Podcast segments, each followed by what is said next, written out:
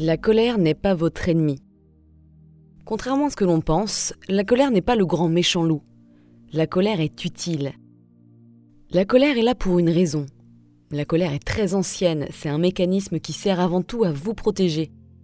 La colère intervient lorsqu'une partie de vous se sent menacée dans sa sécurité, dans son authenticité, dans ses besoins, dans ses connexions avec les autres et avec soi, et dans ses propres limites. C'est un signal d'alarme qui vous indique que quelque chose est anormal. C'est quand même sacrément utile quand on y pense, non? Ça peut être un mécanisme très sain quand elle est exprimée de manière incarnée et régulée, car elle vous permet de vous faire entendre, d'être respecté et de vous garder en sécurité. Mais le problème est que nous ne savons souvent pas la gérer ni l'exprimer correctement. Soit nous passons du temps à la refouler, à l'intérioriser, en bouillant de l'intérieur, tout en étant fermé de l'extérieur, discret finalement, un peu comme si de rien n'était. Sauf qu'en fait, vous êtes en total figement, en freeze, dans votre système nerveux autonome, ce qui n'est pas sans conséquence pour notre santé parce que ça perturbe littéralement toute votre physiologie et ça mène à de la honte, de l'autocritique, puisque vous n'avez pas réussi à vous exprimer, à vous protéger et donc à vous faire respecter. Typiquement, on est souvent en colère contre nous quand on n'a pas su dire à une personne ce qu'on avait besoin de dire. Et souvent, on se retrouve après, plus tard, à réimaginer la scène dans notre tête hein, qui est arrivée, en leur exprimant leurs quatre vérités, en étant parfait, en disant tout ce qu'on a besoin de dire, ou alors en nous demandant intérieurement Mais pourquoi j'ai pas pensé à lui dire ça? Putain, j'aurais dû dire ça Je suis sûre que c'est arrivé à tout le monde. Personnellement, quand j'étais enfant, j'étais trop gentille et j'osais pas dire ce que je pensais par peur d'être rejetée ou par peur des conflits. Évidemment, du coup, ça m'arrivait très souvent et par conséquent, je ne m'aimais pas parce que j'arrivais pas à me défendre. Je me trouvais nulle, j'avais pas de self-esteem. Mais quand il s'agissait de me défendre, j'étais littéralement figée, bloquée. J'avais pas quoi dire, c'était pas ma nature, je ne savais pas comment faire quoi. C'était pas naturel pour moi. Une autre manière, c'est d'extérioriser beaucoup trop, c'est-à-dire sans contrôle. Nous pétons des plombs en ayant des comportements totalement intenses, totalement out of control, en étant contractés dans notre corps entier, tout en blâmant, en insultant les autres, qui selon nous sont responsables de notre malheur, pauvres victimes que nous sommes.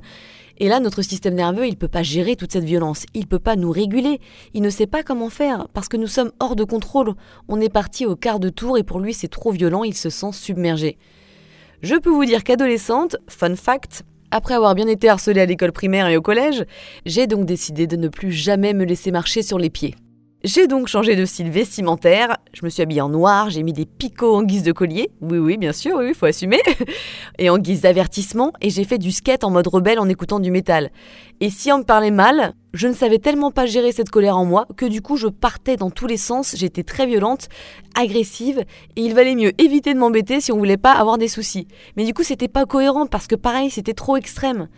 C'est assez intéressant d'ailleurs parce qu'une émotion qui n'a pas été exprimée, elle reste coincée en nous, comme vous commencez à le comprendre si, si vous écoutez mes podcasts et lisez mes posts. Elle ne va nulle part, elle reste dans le corps.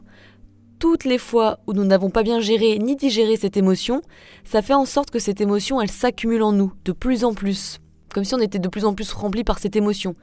Et quand une émotion arrive, qui est la même que celle qui est déjà stockée en nous, ça va résonner avec le reste, avec ce qu'il y a dans notre corps, avec cette énergie qui est encore en nous. C'est pour ça qu'on peut devenir de plus en plus violent. C'est l'effet cocotte minute. La jauge de cette émotion est trop remplie, trop présente en nous. Bam, ça explose. Donc quand on est en colère, ça va résonner avec cette même énergie de colère qui a été coincée en nous depuis des années, à chaque fois qu'elle s'est produite, et à chaque fois qu'on ne l'a pas exprimée, et qu'elle est restée donc du coup coincée en nous. Ça n'est pas sain on est un peu possédé et contrôlé par cette énergie accumulée de colère, vous voyez? Donc le problème, c'est que ces deux comportements dont je viens de parler nous font du mal. Soit c'est trop, comme on vient de le voir, soit c'est pas assez. Mais dans tous les cas, ça entretient la douleur émotionnelle ou physique, parce qu'on ne se respecte pas. On ne respecte pas notre physiologie, ni nos besoins. Alors qu'est-ce qu'il faudrait faire du coup? Ça prend du temps, mais il faudrait se diriger vers une colère incarnée et consciente, c'est une colère qui va être ressentie consciemment dans notre esprit et dans notre corps tout en étant régulée, non explosive. On va pas dépasser nos capacités physiologiques. Alors oui, pour ça, faut déjà être un peu plus connecté dans notre corps. Ça se travaille, je suis d'accord. On n'est pas en train de péter un plomb et de déverser notre poison sur les autres ou de se déconnecter complètement de soi, faute de pouvoir exprimer notre colère. Mais on est conscient de son état et on la laisse s'exprimer librement. On reste conscient que la colère est en train de se manifester en nous, avant tout parce qu'une limite de notre être n'a pas été respectée et qu'elle souhaite nous protéger. On reste connecté à notre corps et à ses sensations, ses tensions, dans le corps, donc ça peut être par exemple les mâchoires qui sont serrées, on a de l'énergie au niveau des mains, les muscles sont activés, on reste connecté à sa chaleur dans certaines parties de notre corps, à ses envies de mouvement, on s'isole, oui oui, important ça, pour éviter que tout dérape sur les autres et que ça parte en vrille, même si on a envie. On s'isole pour ressentir notre corps, donc ça c'est hyper important. Qu'est-ce que le corps a besoin de faire pour utiliser cette énergie de la colère? Peut-être est-ce de frapper un coussin, de crier, de montrer les dents comme un animal menacé, de tordre une serviette, de faire des bruits primitifs, de ramper par terre? Tout est permis du moment que vous restez connecté avec cette colère. C'est pas ridicule. Non, non, non, je sais, là, je vois déjà votre esprit penser ça. C'est le plus important. Vous d'ailleurs, vous pouvez lui parler, par exemple, vas-y, colère, exprime-toi. Je t'écoute, je te respecte, libère-toi de moi, apprends-moi à te ressentir sainement. Qu'est-ce que tu veux faire? Qu'est-ce que tu as besoin que je fasse Et on fait les mouvements, sans jugement. Personnellement, j'aime beaucoup frapper dans un coussin, faire des bruits animaux. Et ouais, franchement, je pensais pas, mais si. Griffer le tapis, c'est très animal, c'est très primitif, mais c'est normal. Au départ, c'est vrai que c'est un peu surprenant, mais en fait ça marche bien quand on respecte ses besoins sans avoir de jugement derrière. On s'en fout du jugement, on s'en fout si vous avez l'air con dans votre chambre, peu importe, l'important c'est d'exprimer cette colère, de vider cette jauge, si je puis dire. On s'isole également pour comprendre ce qu'il y a derrière la colère et en apprendre encore plus sur nos blessures. Ça, on peut le faire en second temps une fois que la colère a été exprimée et que vous sentez une différence par rapport à avant. Vous sentez que vous êtes un peu plus calme, que là, vous avez sorti votre chiasse, quoi, si je puis dire.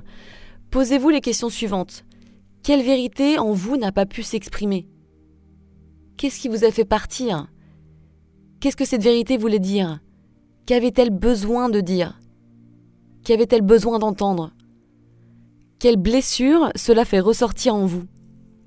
Qu'auriez-vous besoin qu'on dise ou fasse à cette partie de vous blessée un truc que j'aime bien faire après tout ça, moi, c'est de finir par imaginer parler à mon enfant intérieur pour le rassurer et écouter pleinement son besoin, pour bien lui montrer que je l'écoute, que je suis là pour lui, que je le respecte et que je le défends parce qu'il est important. Ça permet de calmer le subconscient, c'est hyper important parce qu'encore une fois, ces émotions-là, elles sont, elles sont là depuis des décennies et depuis qu'on était probablement enfant. Et c'est des blessures d'enfance, c'est des blessures du passé qui ont besoin d'être entendues et c'est pour ça que ça continue à se reproduire si on ne met pas de conscience là-dedans. Bref, retenez bien, la colère n'est donc pas votre ennemi. La colère est nécessaire, mais ne faites pas les erreurs dont on vient de parler. Rajoutez de la conscience, c'est hyper important, et isolez-vous pour la laisser s'exprimer pleinement, respectueusement. Et ensuite, cherchez la cause de ces blessures. Voilà Bisous bisous